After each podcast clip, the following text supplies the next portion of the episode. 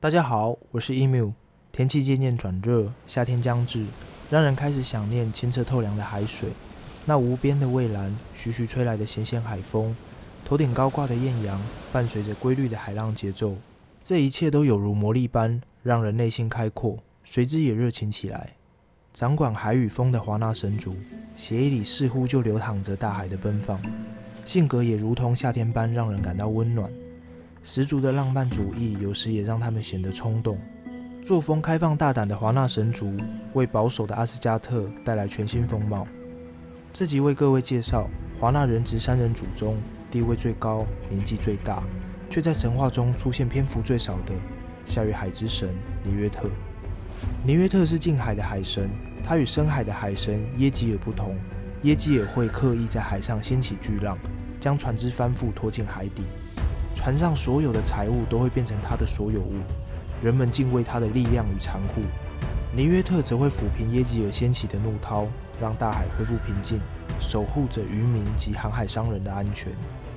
北欧的农业活动主要聚集在沿海及峡湾一带，且只有在夏天时才能耕作。人们也会祈求尼约特以其丰收，所以尼约特又被称为夏之神。尼约特十分受到人们的崇拜与爱戴，也因此。北欧现在仍有许多地名以尼约特来命名。接下来为各位献上尼约特的凄美爱情故事。某天，阿斯加特来了一位不速之客。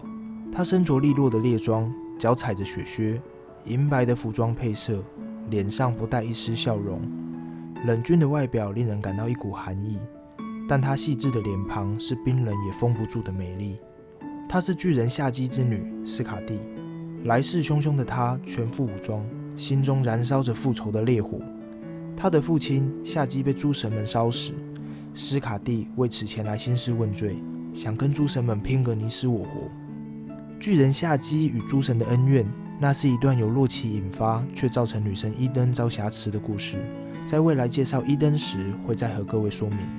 回到尼约特的故事，诸神们谁也不想跟斯卡蒂打上一仗。于是动之以情，晓以大义，仔细说明事情缘由，试图获得谅解，甚至还为表示对夏姬的尊重，还将他的双眼放上天空，化作一对心。尽管诸神们委曲求全，仍旧无法平复斯卡蒂的丧父之痛。最后，诸神允诺，愿意付出代价换取他的原谅。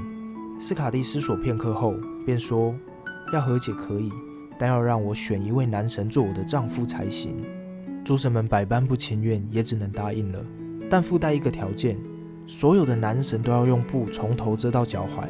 斯卡蒂只能用一双脚来作为挑选的依据。斯卡蒂仔细地打量每一双脚，最后选中了一双十分白皙的脚丫。他心中暗自窃喜，因为他知道光之神巴德尔的全身都是洁白的。但在接下布帘的那一刻，斯卡蒂彻底失望了。面对他的不是心仪的巴德尔。而是已有两个孩子的老爹尼约特。身为海神的尼约特，双脚常年被海浪冲洗，所以才会如此干净白皙。斯卡蒂感到自己受骗了，恼羞成怒之下，突然也孩子气起来，不讲道理，一定要诸神逗他开心才肯善罢甘休。就在诸神们苦恼之际，洛奇不慌不忙地走了出去，牵了一头老山羊回来。就在众神们一头雾水时，洛奇不疾不徐地。将绳子的一端绑在山羊的胡须上，另一端则绑在自己的性器官上。在大家诧异之际，拔河比赛就这样开始了。双方在拉扯之下，都发出极大的哀嚎与呻吟声。洛奇还刻意地向斯卡蒂逼近。斯卡蒂看着洛奇古怪却滑稽的模样，忍不住笑了出来。这场恩怨终于在洛奇可笑的闹剧下圆满落幕。尼约特与斯卡蒂的婚姻因两人截然不同的生活习惯多有冲突，一开始便为在哪里居住而争论不休。尼约特居住在温暖靠海的诺欧通，斯卡蒂则住在北方的山林里，酷爱狩猎与白雪。他们最终互相妥协，以十二天为周期，在北方居住九天，再回到诺欧通度过三夜。在山中居住的九天里，每到夜晚，那呼啸的寒风及凄厉的狼嚎。